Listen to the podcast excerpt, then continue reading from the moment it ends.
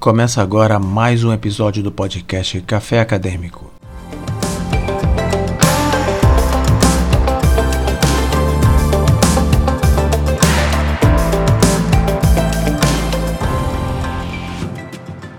Hoje vamos conversar com Amanda Dias, doutora pela Escola de Altos Estudos em Ciências Sociais em Paris e pela UERJ, pesquisadora associada ao Centro de Estudos em Ciências Sociais da Religião em Paris, professora da Universidade Católica de Paris e do Instituto de Estudos Políticos em Paris.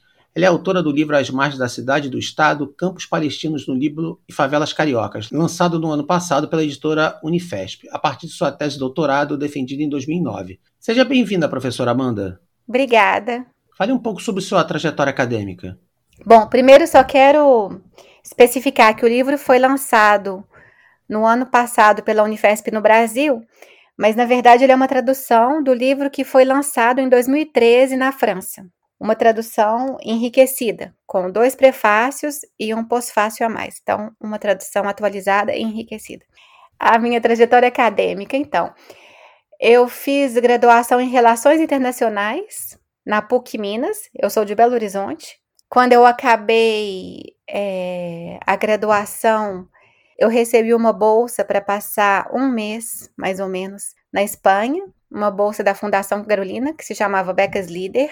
E logo depois, aproveitando um pouco dessa bolsa, né, como eu estava na Europa, eu vim para a França, onde eu tinha amigos, eu já falava francês, e me apresentei ao mestrado, fui aceita e fiz o mestrado então, que na época se chamava DEA, Diplôme d'études approfondies, na França, ainda não era um master. Então, eu fiz um ano de mestrado na Escola de Altos Estudos em Ciências Sociais, em Sociologia, e depois eu quis dar continuidade à pesquisa que eu comecei no mestrado. E então eu fiz uma cotutela internacional com a UERJ, porque para dar continuidade à minha pesquisa eu queria trabalhar também sobre a favela.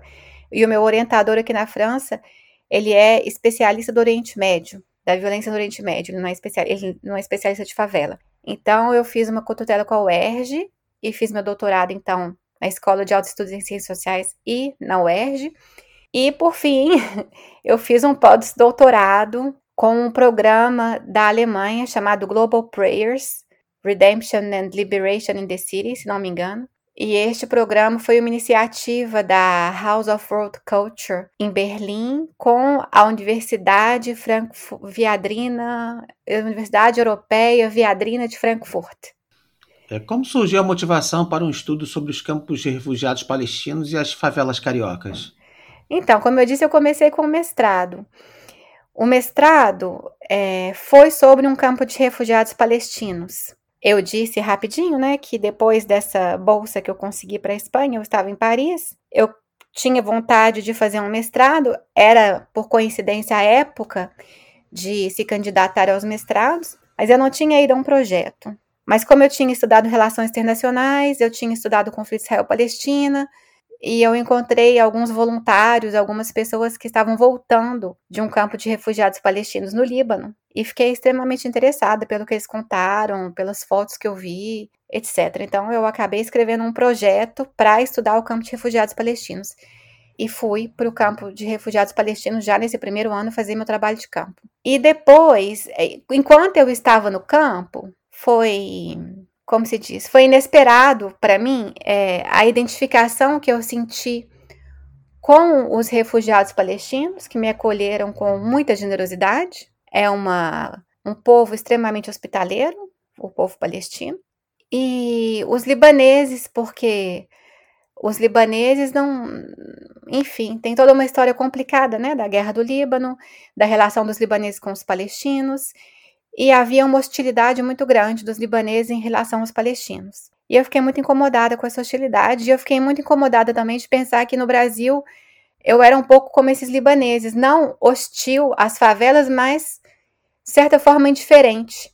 Indiferente no sentido de que eu não conhecia de perto, que eu não me colocava muito a questão do que, que acontecia ali, de qual era a relação do Estado com esses espaços, qual era a relação da polícia, é, né? Eu não sabia muita coisa. E visualmente é muito parecido. Eu tenho fotos do campo de refugiado e da favela que são intercambiáveis, praticamente. Então, visualmente é muito parecido. E eu estava já pensando nisso quando eu voltei para Paris para escrever meu mestrado.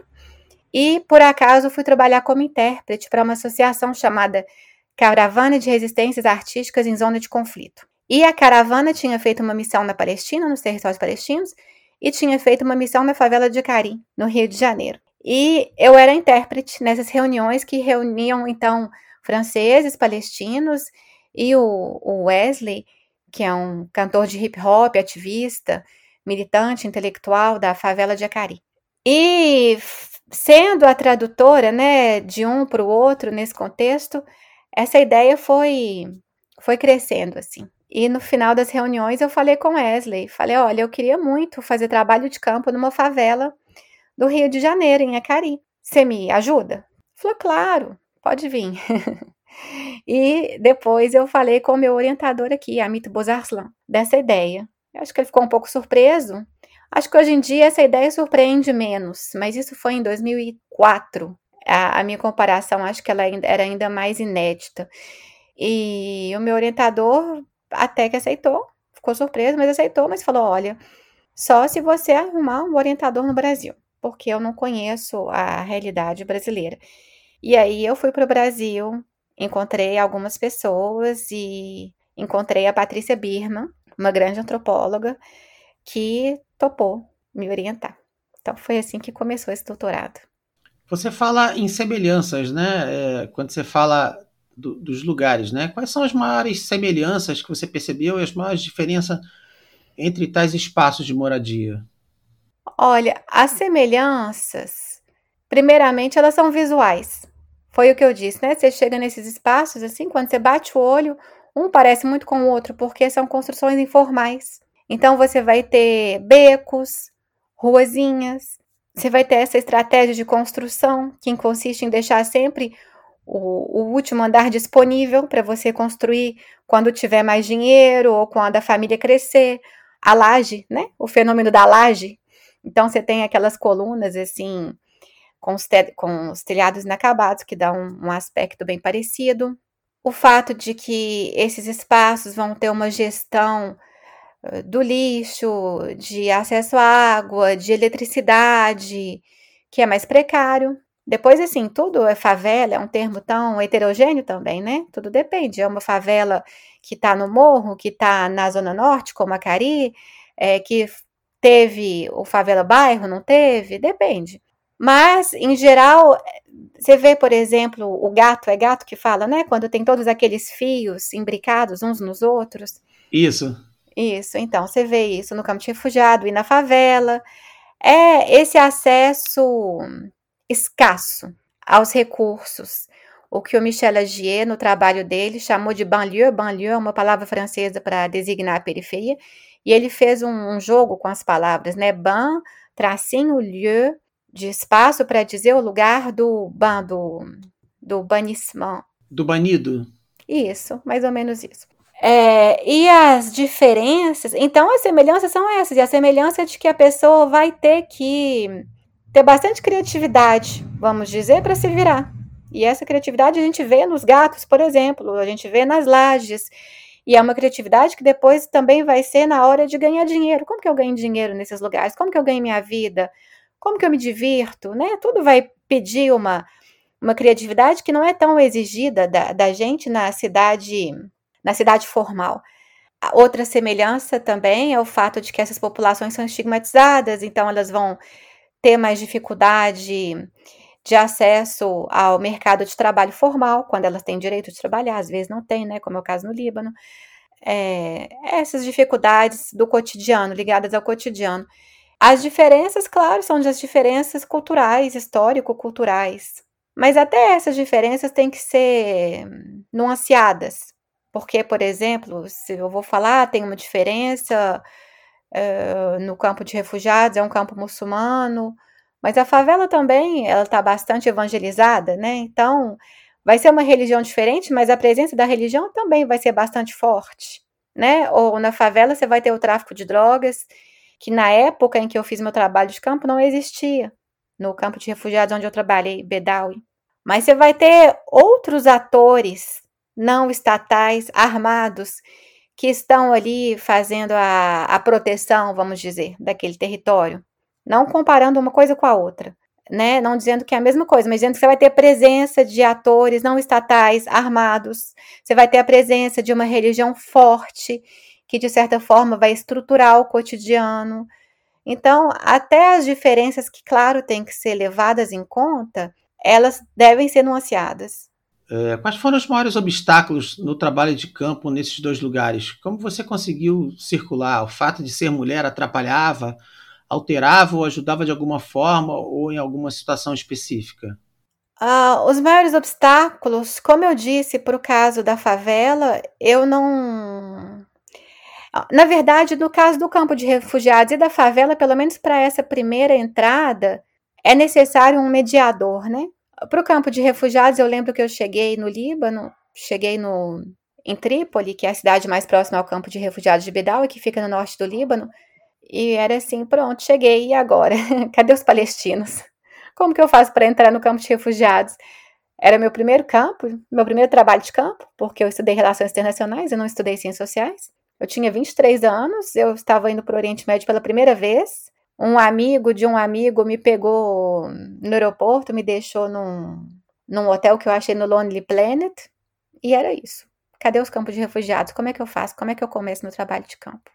E eu fiquei esperando, eu entrei em contato com os pesquisadores, eu fiquei esperando alguém me levar lá e ninguém aparecia, o tempo ia passando. No terceiro dia eu perdi a paciência, peguei um táxi e fui sozinha. E deu tudo certo. Porque eu fui e ele me levou. Bom, lá tem a ONU, a UNRWA, né? Que é a agência da ONU que cuida dos refugiados palestinos. Ele me levou para o escritório da ONU. No escritório da ONU, eles ficaram um pouco apavorados, não apavorados, mas e agora? O que, que a gente faz com, com essa menina que chegou aqui? E eu falei que eu queria trabalhar porque o meu projeto inicial era sobre os grafites, as pinturas murais do campo de refugiados. Então eles encontraram, eles pedi, e eu falei que moro na França, então eles pediram para chamar um professor aposentado que morava no campo, né, um refugiado palestino, que pintava e falava francês. Então foi ele que veio ao meu encontro e depois fez as primeiras, me apresentou as primeiras pessoas com quem eu comecei a trabalhar no campo, me ajudou a achar uma casa, então fui morar na casa de uma família palestina. O fato de ser mulher, nesse caso, me ajudou eh, no sentido de que eu pude morar com uma família palestina.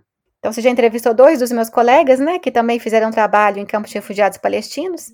É o Leonardo e o Gustavo, né? Sim, o Leonardo e o Gustavo, que fizeram um trabalho de campo mais ou menos na mesma época que eu.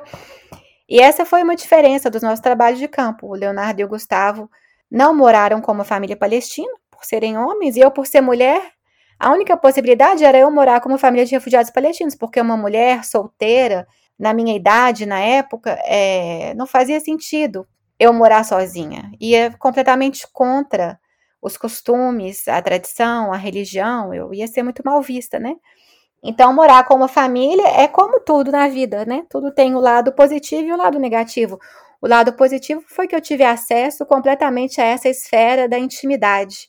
Então, eu pude ver como é o cotidiano de uma família, a família que me acolheu. Eu estava lá às 5 horas da manhã, quando o pai da família fazia as orações, eu acompanhava o cotidiano, as visitas, né, entre vizinhos, uma vizinha vai na casa da outra, tomar café, fumar um cigarro, quais são as conversas, tinha uma filha adolescente, e, então eu via toda essa circulação no prédio também. Isso foi muito interessante. O lado negativo, mas não foi tanto também, foi que eu eu realmente fui acolhida como filha deles, né? Eles me deram este lugar que eu aceitei e então eu também não era tão livre. Então, para caminhar no campo, que horas que eu vou sair, como que eu estou vestida, com o que, eu vou conversar, eu tinha mais, digamos assim, satisfações para dar. Eu não estava livre, leve e solta ali dentro. Mas isso foi rapidinho contornado também, porque esse primeiro pintor, esse senhor que me recebeu, Borhan, Monsieur Borhan, que inclusive já faleceu, me apresentou um pintor com quem eu trabalhei muito, Nizar, Nizar Abu Ayed, e o Nizar, então, me acompanhava. meu mestrado foi sobre os pintores palestinos, então ele me levava na casa dos pintores, etc. E rapidinho eu, come, eu entendi as regras, assim, e, e já circulava sozinha também. Mas eu sei que o Leonardo e o Gustavo fumaram bastante xixa. Não, talvez não. Eu estou pensando, os homens fumam narguilha, né? A xixa no, no, na calçada. Eu não sei se eles fizeram isso, mas com certeza eles tiveram acesso a isso. Com certeza, se eles quisessem sentar com um grupo de homens e fumar um narguile e jogar gamão, etc., não sei se eles fizeram isso, eu estou imaginando, mas com certeza isso era acessível a eles e a mim não. O espaço público não é um espaço investido pelas mulheres no campo de refugiados. Então, para mim, as ruas do campo eram um espaço de circulação, como para as outras mulheres. Eu circulava, mas eu ia de uma de casa em casa. Ao mesmo tempo, o interior destas casas era muito mais acessível para mim do que para um homem. Então, cada campo vai ter a, a, a, sua, a sua singularidade, né? E cabe ao pesquisador saber explorar ao máximo é, essa especificidade. Não é, não é obrigatoriamente algo negativo.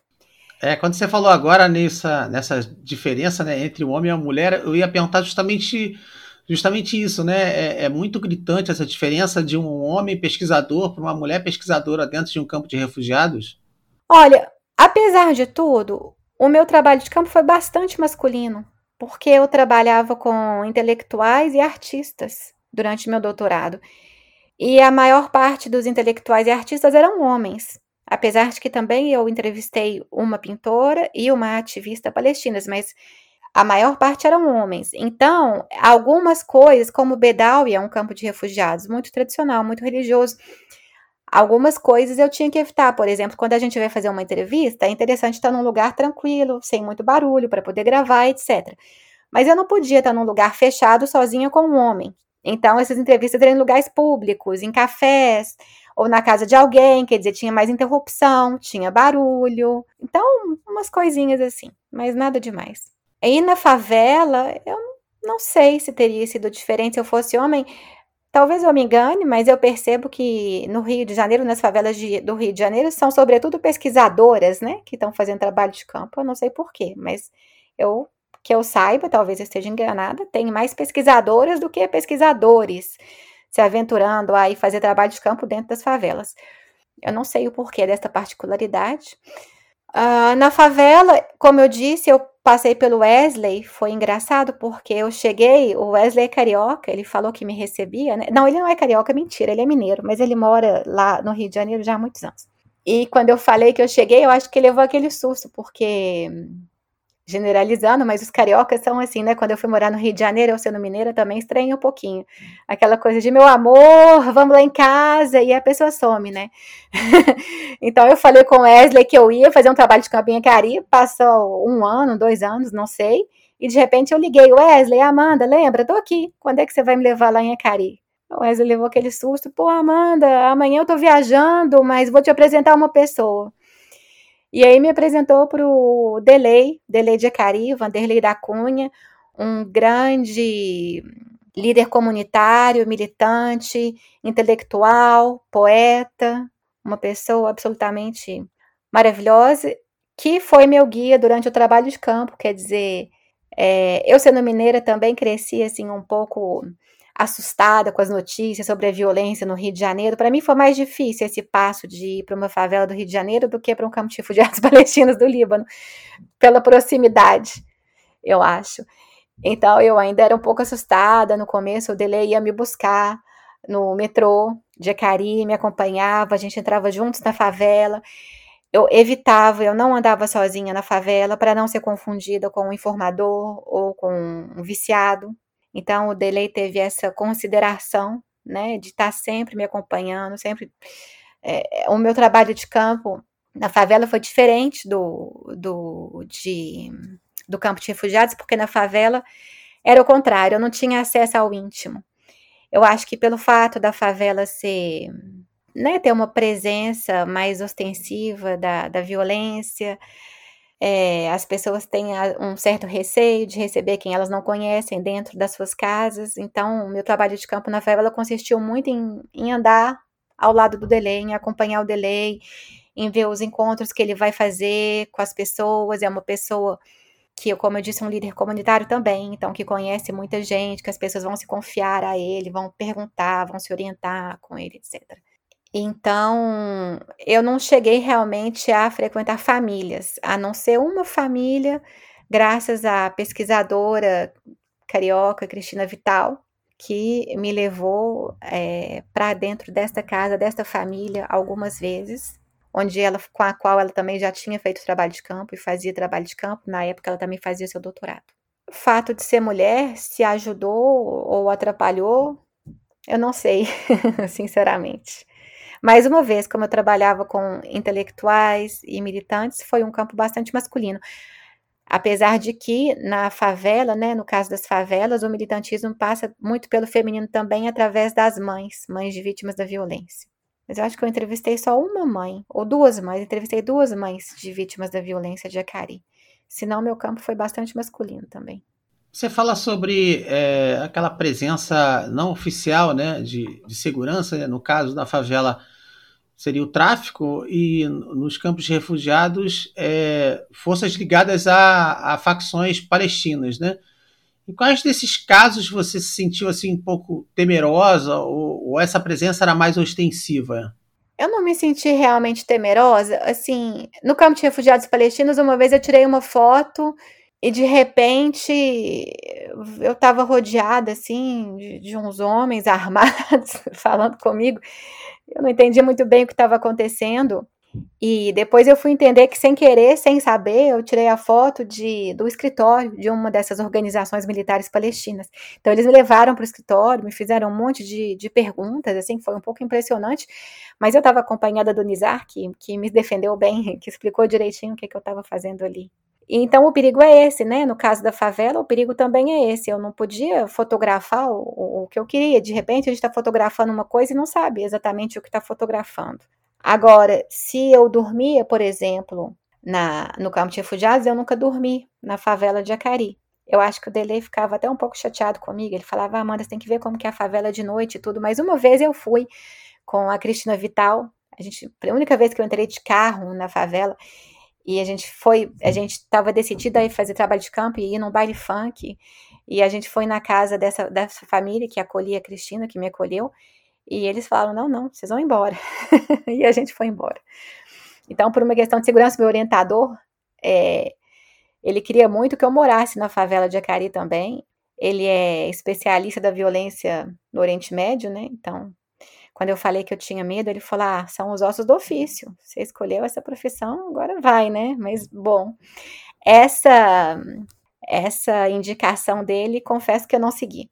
É, você falou em nessa aquela coisa do, dos militantes dentro do campo de refugiados, me lembrou a fala do Gustavo, que uma vez ele estava contando que um, um membro uh, no campo de refugiados em Beirute foi falar com ele, virar para ele e perguntar assim: Ah, posso fazer uma pergunta ao senhor?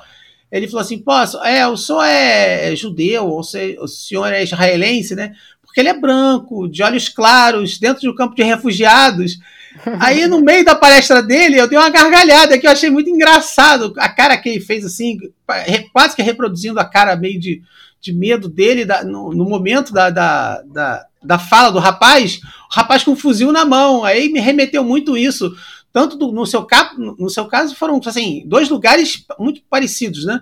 Você tem a favela e você tem a, a, o campo de refugiados. E ele pergunta, aí depois eu fui perguntar para ele. Eu fiz até a piada para ele assim: os caras acharam que você era, é, é, era do Mossad, né?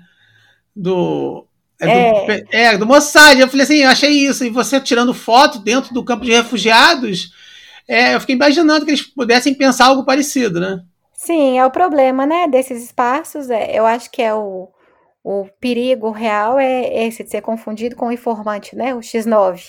Então, por isso é importante você ter uma rede de pessoas que, que têm que, que tem legitimidade e que podem te legitimar, legitimar a sua presença. No caso, para mim, foi, foi o Nizar que me acompanhava, foi o Borhan, que era uma pessoa mais velha, respeitada, conhecida, era um campo pequenininho, então as pessoas conheciam. Também a família que me acolheu, que era uma família importante no campo de refugiados. O pai da família tinha, durante muitos anos, trabalhado na, como diretor das bibliotecas das escolas da ONU dentro dos campos de refugiados, ele era muito respeitado. E na favela de Acari, muito delay, né, que eu falo disso, é uma pessoa que, que é um líder comunitário e que conhece muito as pessoas da favela. Mas o Delay não é só um líder comunitário, é também eu trabalho com, não sei se você viu no meu livro, eu trabalho com essa noção de intelectuais das margens, né, que justamente para dizer que essas pessoas elas não são só os passantes, como às vezes o antropólogo ele passa por esses mediadores e depois esquece. E no caso eu quis dar voz a esses mediadores porque eles não são só mediadores, eles têm uma reflexão própria que eles desenvolvem, que no, ao meu ver não vale menos do que a mim ou de um pesquisador tradicional, né? Então, através da a partir do, do Gramsci, da noção de intelectual tradicional e orgânico, eu desenvolvo essa noção de intelectual das margens e pego do Gramsci essa questão da organicidade, no sentido de que o intelectual das margens, além de fazer o papel de mediação e de reflexão, ele tem um papel de ação ativo, ele tem uma vontade e faz ações concretas para poder melhorar o dia a dia, o cotidiano, as perspectivas daquela comunidade. Então, eu falo que o dele é um líder comunitário, porque a gente usa muito esse termo no Brasil, mas ele é mais do que um líder comunitário, como são os meus outros interlocutores na favela de Acari e no campo de refugiados. Então, eles seriam praticamente assim, intelectuais do local, mas a, a, intelectuais com uma visão de dentro da, da, da, daquela, da, daquela comunidade, né? Sim, intelectuais das margens, para fazer essa distinção com o intelectual tradicional, porque o que eu estou chamando de intelectual das margens não é necessariamente a pessoa que teve uma educação universitária. Então, a pessoa que vem da favela e que foi para a faculdade, que ganhou seu diploma, mas que não está envolvido com as questões da favela, que não tem uma certa militância, que não está refletindo sobre aquilo, essa pessoa eu não vou tratar de intelectual das margens, entendeu? É a questão, eu não uso completamente o intelectual orgânico do Gramsci, porque o Gramsci, ele né, é um autor marxista que está ali com aquela questão da luta de classes, e eu não estou lidando com essa visão de luta de classes, não é isso. Mas essa questão da, do orgânico, do intelectual orgânico, de que ele está engajado. Ele tem uma reflexão que é engajada e não existe essa distinção entre pensar e agir. Né? Ele pensa e ele age. Não tem uma separação do, do cérebro e do corpo, assim, por assim dizer. A falta de empregos, a falta de infraestrutura e a pobreza podem ser considerados problemas, né? Podem ser, não, são considerados problemas para a população, tanto dos campos quanto das favelas. Qual é a grande diferença da forma como tais populações enfrentam essas adversidades? Olha, a grande diferença, ao meu ver, é que o campo de refugiados é nascido né, de um conflito internacional. O que, que isso quer dizer? Isso quer dizer que eles são, foram criados alguns deles, e são administrados por uma agência da ONU. Então, os campos de refugiados contam com esse ator que não é nacional e que está ali dando escola, que está ali dando saúde, que está ali, numa certa medida, administrando os conflitos e dando emprego. No, nos campos de refugiados palestinos, um dos melhores empregos que eles podem ter é o de professor nas escolas da ONU. Porque quando você é professor na escola da ONU, você tem um emprego que vai te dar um salário todos os meses e que vai te dar uma aposentadoria e que vai te dar direitos. Então, é um dos raros empregos formais acessíveis a esses refugiados. Por isso, quando eu disse essas duas pessoas que, que me introduziram ao campo e que, de certa forma, é, elas eram respeitadas e faziam com que eu fosse respeitada, um era professor, um aposentado da escola, de uma escola da ONU, e o outro responsável das bibliotecas da escola da ONU. Talvez quando eu fale isso para você, você pensa no professor de escola, no responsável de biblioteca de escola, para você não é uma coisa assim muito importante. Mas ali no campo de refugiados, sim. E outra coisa que os palestinos têm e que eles não vão ter na favela é a questão da imigração. Ou talvez tenha também na favela, mas não é tão importante, né? Então, são estratégias de às vezes a família toda vai se reunir para mandar um dos membros da família para estudar fora, e aquela pessoa que estudou fora vai conseguir é, depois regularizar a sua situação, vai ter um salário, vai fazer essas remessas de dinheiro para dentro do campo de refugiados. Ou os casamentos vão ser arranjados de repente já durante a infância, às vezes a criança nasce já sabendo, e a mãe já, já determinou que ele vai casar com a filha do primo que mora na Alemanha porque aquilo é uma forma de tirar aquele jovem palestino de dentro do campo de refugiados, de garantir a imigração e de garantir que ele vai ter um salário no futuro. E aí ele também vai fazer essa remessa de dinheiro. Então, o campo de refugiados vive muito das remessas de dinheiro internacionais feitas pelas famílias e é, do trabalho com as agências da ONU, da UNRWA. E na favela não vai ter isso, né?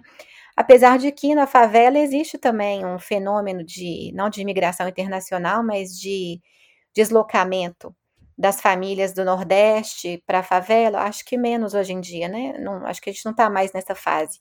Mas já teve muito também.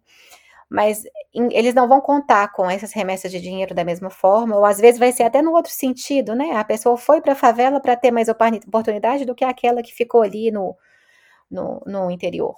E aí o, o envio de dinheiro vai ser no sentido inverso. Na favela de Acari, quando eu fiz meu trabalho de campo, um, um, dos empregos estáveis, assim, que mais tinha ali dentro era o SEASA, carregador de legumes no SEASA. Existia um ressentimento, assim, tinha um hospital que tinha começado a ser construído ali pertinho, que nunca funcionou, ou das fábricas ali perto que não vão contratar a mão de obra da favela local, que não vão formar as pessoas, mas que vão trazer pessoas formadas de outros lugares. Então as pessoas se sentiam assim muito deixadas por conta própria, na verdade. E os empregos, ou a pessoa vai trabalhar fora da favela, né, num, como não sei, numa loja, num shopping, ou vai fazer a faculdade, vai conseguir ter um emprego melhor em outro lugar.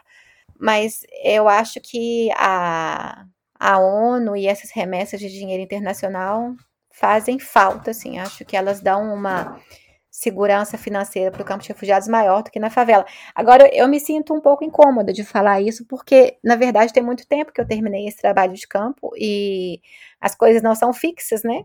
Infelizmente, elas não mudam com muita velocidade, mas mudanças ocorrem, para o bem como para o mal. Inclusive, no caso de refugiados palestinos, as mudanças foram só para pior, porque eu terminei meu trabalho de campo, eu faço o meu prólogo com a destruição de um campo de refugiados que ficava ao lado do campo onde eu trabalhei. Então, a população do campo onde eu trabalhei, ela, ela encheu ainda mais, né, com essa população do campo de Nahel que foi destruído, mas depois veio a guerra da Síria, os refugiados da guerra da Síria. É, de certa forma, eu estava ali nos anos dourados do Líbano e do campo de refugiados. Piorou demais a situação. No Brasil também, eu acho que a situação da estigmatização da, das populações faveladas, da violência, etc., não melhorou muito. Mas, ao mesmo tempo, eu não, não me sinto à vontade para afirmar de maneira categórica uh, o, o, o que acontece hoje em dia, porque tem bastante tempo que eu estou afastada do trabalho de campo. Como eu disse, esse livro saiu na França em 2013. Mas foi por isso que, para o livro, eu convidei, eu aproveito para falar, eu convidei o Delay de Acari para escrever o meu pós-fácil. Na verdade, eu queria muito uma atualização para para a versão brasileira do livro e eu achei que o, o melhor seria então convidar esse grande intelectual que é o Delay para escrever o pós-fácil do livro. Professora, como a diáspora palestina, a questão do refugiado e o desejo de retorno é visto pela população de um campo de refugiados com, como Bedawi, né? um dos mais distantes do território palestino? Olha, André, às vezes o fato de estar longe é justamente o que vai permitir uma maior romantização da questão. Quer dizer, os palestinos que estão ali nos territórios ocupados, eles estão vivendo no dia a dia a questão da, da colonização, da violência, da dificuldade de estar ali. O refugiado palestino de Bedawi, né, ele está mais longe, então ele pode romantizar mais esse retorno, essa Palestina que ele sonha com ela, essa terra natal que ele sonha com ela. Durante o meu trabalho de campo, essa questão do retorno à Palestina, do direito de retorno, ela era muito martelada e mistificada. Depois tem uma coisa, eu lembro quando eu fazia trabalho de campo, eu visitei, na época, ele era o diretor da ONU, da agência da UNRWA na Síria. E ele também, agora me deu um branco, esqueci o nome dele, mas ele também tinha feito um doutorado. E quando eu fiz essa pergunta que você fez, ele me respondeu: Olha, Amanda, cuidado, porque existe uma diferença entre o que as pessoas vão te falar e uma diferença entre o que elas fariam ali na realidade, se aquela ocasião realmente se apresentasse. Então, no campo de refugiados, todos vão dizer que eles são contra a integração, que eles têm o direito de retorno, etc. Eu acho que, inclusive, por uma questão de, de dignidade, de respeito, entendeu? É o que faz a diferença, né, entre você ser um pobre às margens e você ser um refugiado. O refugiado, ele, a dignidade dele vem da condição de refugiado, no sentido de que ele está ali, mas não é culpa dele, ele é vítima de uma coisa muito maior, que foi um conflito internacional, de uma expulsão, né? Então, eles eles se agarram nessa questão do direito de retorno, do status do refugiado, É, na época tinha até manifestações contra o Totin, né, a integração no Líbano.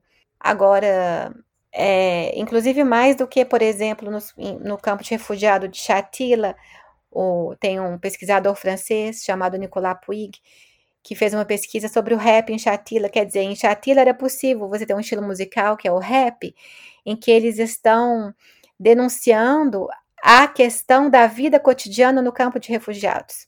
Enquanto que em Bedawi só tinha espaço para a canção nacional. Então, ou a canção que está ali glorificando a Palestina de antigamente, ou a canção militante, né, dos mártires, do, do guerreiro palestino. Então é isso, por ser um campo mais tradicional, mais distante, você tinha essa coisa bem mantida do, do discurso nacional, do, do discurso do retorno. Agora, se de fato essas populações recusariam, por exemplo, é, a, a, integração, se essa oportunidade aparecesse, isso é outra história.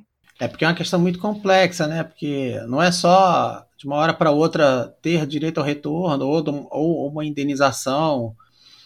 É, mas é porque esse retorno também é um retorno que vai ficando cada vez mais longe, né?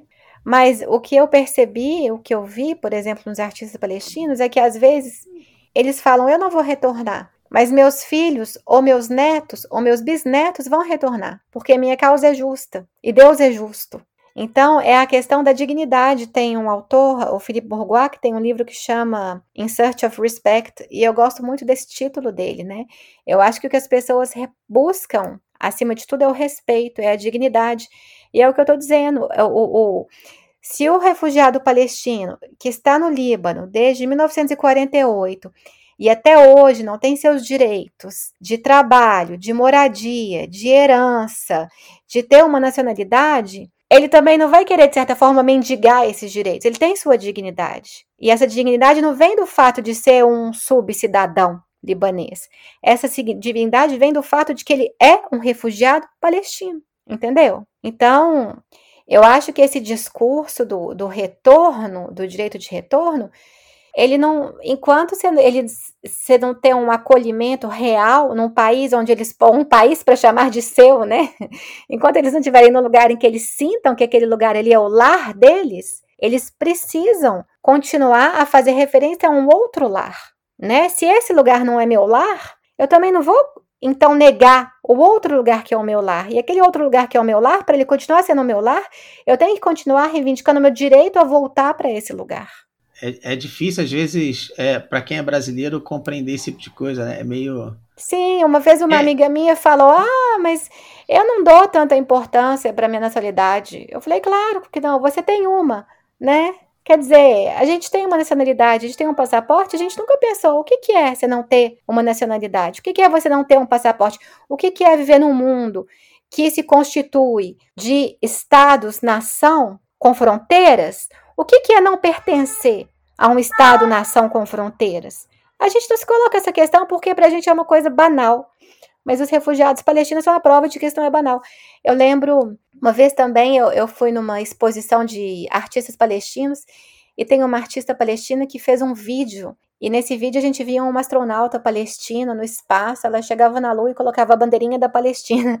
E eu achei o máximo, porque é um pouco isso que a gente espera deles, né? Eles não podem voltar para a Palestina, mas eles também não podem ficar onde eles estão, eles também não podem emigrar, porque as portas da imigração foram se fechando uma após a outra. Inclusive, hoje em dia, né, com a guerra na Síria, agora nem se fala a guerra na Ucrânia, quer dizer, o, os países também vão decidindo quais refugiados eles vão acolher. E, de certa forma, os refugiados palestinos ficaram para trás nessa, nessa questão do acolhimento pelos países. Então, o que, que você quer que uma pessoa que não pode voltar para o lugar de onde seus avós, bisavós vieram? Ela não pode viver como um cidadão normal no país onde ela está há três, quatro gerações. E ela não pode emigrar para outro país. Como que você pede para essa pessoa esquecer o direito de retorno dela? Isso é muito complexo, né? É, essa questão agora que você falou da, da, da guerra da, na Ucrânia, né? Tornou ainda mais é, é, óbvio, mais escancarado essa questão do, dos refugiados. E cria uma questão até muito complexa de você ter quem é o refugiado mais aceitável, né? Sim. Que é o louro bonitinho, que você tem até o discurso de alguns políticos da imprensa europeia dizendo: ah, mas eles são brancos, eles são cristãos, eles são isso. Aí você fala, vem cá, você vai criar uma escala, você vai criar um, uma escala do, de quem é o refugiado que é o aceitável, porque ele é louro, de olhos claros, como até uh, um dos filhos do príncipe Charles falou, ah, porque a gente nunca pensa que, que isso vai acontecer numa cidade europeia. Isso é, é meio absurdo você pensar isso, né? Como se fizesse diferença se as bombas estão caindo numa cidade europeia ou se é uma cidade do Oriente Médio, né? Não faz muita diferença isso, né? É, eu não vou nem entrar nesse mérito, mas assim, é uma questão da urgência mesmo, né? Eu acho que existe a agenda dos países e quem é que eu estou acolhendo agora. Então, isso eu vi muito claramente com alguns refugiados palestinos que em algum momento me pediram ajuda para emigrar e não tinha jeito, porque a imigração, naquele momento, ela, ela era possível para os refugiados sírios, mas não para os palestinos. Quer dizer, passou a vez deles, né? De certa forma, assim. Mas é isso, então é por isso que eu falei, é uma situação que não era ideal, muito longe de ser ideal quando eu trabalhei ali, mas que infelizmente não melhorou, pelo contrário. E agora, para terminar, assim, os campos de refugiados são comumente lembrados como um refúgio ou locais de origem de grupos radicais, né? As favelas sofrem igualmente de um estigma em relação ao crime organizado, a violência e o tráfico de drogas. Como os moradores dos campos de refugiados das favelas lidam com esse estigma? Olha, essa questão é interessante. Quando eu estava fazendo o meu, escrevendo o meu doutorado, que eu li então o livro do Goffman sobre o estigma, que eu adorei. Eu estava escrevendo um capítulo e eu pensei assim, ah, vou fazer um parágrafo sobre o estigma. Aí aquilo ali foi crescendo, crescendo e virou um capítulo. E talvez o meu capítulo preferido. Porque é uma questão realmente muito importante nesses lugares, né? E aí, inspirada então pelo Goffman, eu fiz uma, digamos assim, é, eu dei o um nome para três tipos de comportamento, de três formas de lidar com esse estigma, que eu chamei de estratégia por falta de palavra melhor, porque estratégia pode dar assim uma ideia um pouco instrumentalizada desse comportamento. Então eu chamei de estratégia, mas sabendo que esse esse termo tem que ser nuanceado. E sabendo que essas três estratégias que eu identifiquei, elas elas não são excludentes, né? Se aquilo ali pode mudar em função do, do interlocutor, de com quem você está falando, de, do lugar, etc. E aí, essas três estratégias, então, era a estratégia da omissão, quer dizer, quando você simplesmente pode esconder que você é um refugiado ou que você é um morador de favela. É, por exemplo, no campo de refugiados de Bedawi, são refugiados palestinos, então eles falam árabe com sotaque palestino mas os jovens todos vão saber falar com sotaque libanês.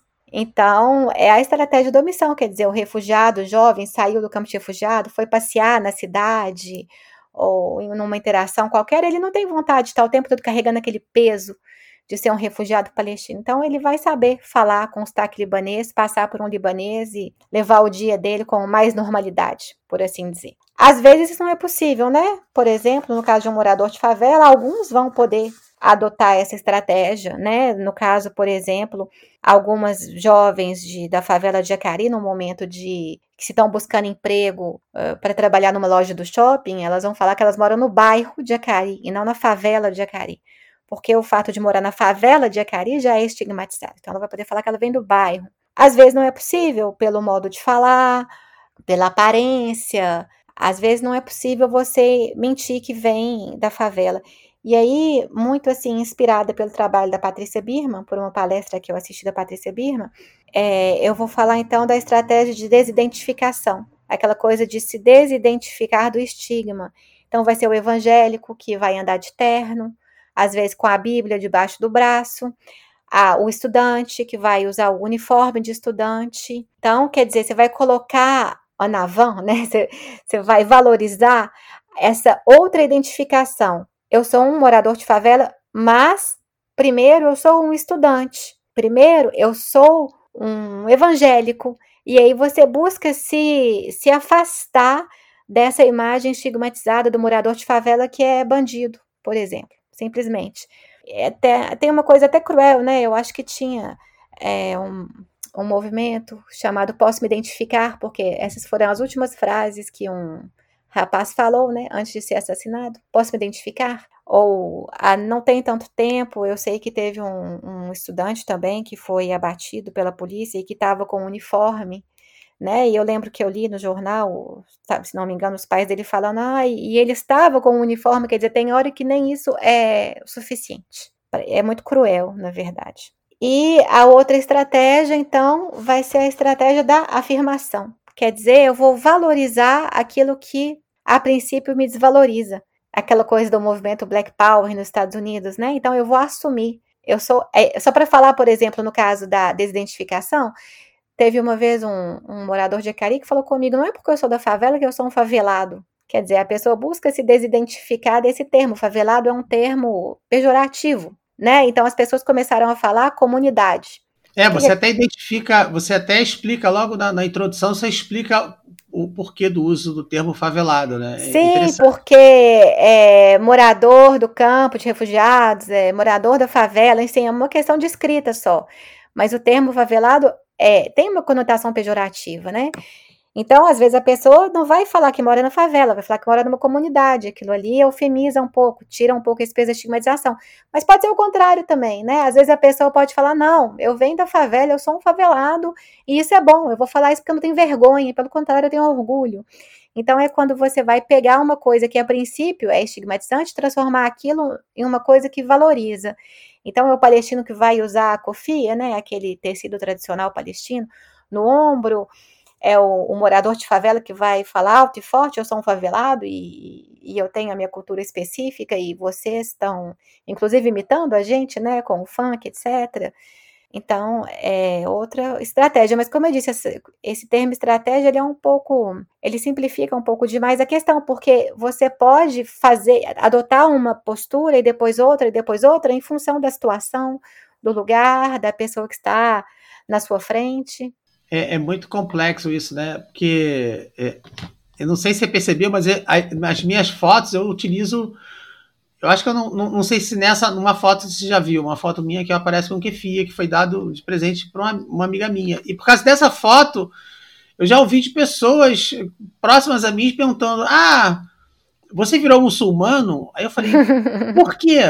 Aí, assim, por pesquisar palestinos, já, já me foi, já, já perguntaram por que, que você defende terroristas? Eu falei, de onde a pessoa tirou isso? Entendeu? Eu já sofri até Sim. ameaça. Não, eu sofri ameaças através de redes sociais, a pessoa mandando, perguntando, ó, oh, toma cuidado com o que você está pesquisando, por isso.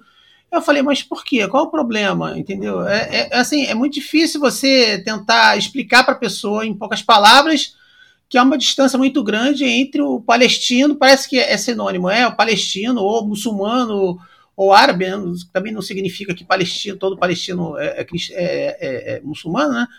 Mas assim, parece que é um sinônimo, né? Palestino é, terrorista, palestino é antissemita, que palestino é isso, palestino é aquilo, e você botou um kefi e você virou muçulmano. Aí eu falei assim, mas qual é? eu estou tentando entender a correlação e não entendi. A pessoa também não se fazia entender para ela aquilo ali, só aquele símbolo ali já era o suficiente para explicar o que ela estava falando, entendeu? Isso me deixou muito chocado. Sim, é a facilidade da, da generalização, né? E também a, a pessoa, ela lê ela, as notícias uh, e não se coloca muitas questões. Eu também, claro, tive muitas questões desse tipo. E, por exemplo, meu pós-doc, depois eu fiz ele com a comunidade muçulmana do Rio de Janeiro. E eu pude perceber que um, um dos grandes esforços dessa comunidade é justamente de, de se desvincular dessa imagem negativa do Islã. Então, eles vão fazer campanhas de doação de sangue, vão participar de marchas contra a intolerância religiosa. Eles vão ser, as mulheres, né, que têm mais visibilidade no espaço público, porque estão usando véu, mesmo se elas são provocadas, às vezes até atacadas, elas vão ter esse esforço de ficarem educadas, de responderem de maneira educada, de elucidar, de sorrir, de ser gentil, para poder justamente aos pouquinhos e desfazendo essa imagem muito negativa que o brasileiro tem. Porque, na verdade, o, brasileiro está tão longe né, dessas questões do Oriente Médio, etc., que a imagem que ele tem é uma imagem eh, muito supérflua, que é criada pela mídia, e a mídia só fala de guerra, de terrorismo, de ataque, né? A mídia quer vender, e o que vende é emoção, o medo. É, vende bem, né? Se, se é. a gente for ver, né? Dos últimos, sei lá, 20 anos, a gente tem uma produção é, de TV e cinema muito grande, muito baseado nisso, né? Você tem uma série que praticamente foi só isso, praticamente que foi aquela série 24 horas, que veio logo depois a verdade. Do, do. É, porque é praticamente, acho que a primeira temporada inteira. Você tem Homeland, que também fala sobre, sobre é, é, terrorismo. Então você tem uma série de, de, produções, de filmes, que falam muito sobre isso, estigmatizam muito, ainda, ainda utilizam muito essa imagem do, do muçulmano, do árabe como terrorista, né? Sim, e isso e é vou, muito. Você Perdão. me fez voltar lá na, na minha graduação, né? Porque você me perguntou da minha trajetória acadêmica, eu não mencionei, agora eu lembrei. O meu TCC, né, trabalho de conclusão de curso, na graduação em Relações Internacionais, foi sobre a imagem do árabe e do muçulmano. Eu faço esse amalgama, não porque árabe e muçulmano é a mesma coisa, mas porque o amalgama é feito, né?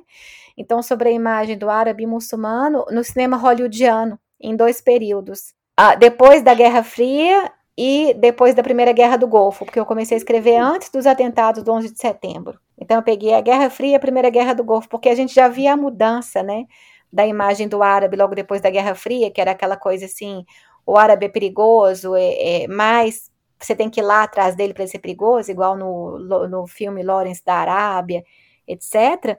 Para depois uns filmes onde o perigo já vinha até você, como aquele filme é, Nunca Sem Minha Filha. Nova York Sitiada, não? Eu não usei Nova York Sitiada, não. Eu, usei Eu gosto muito de Nova York Sitiada.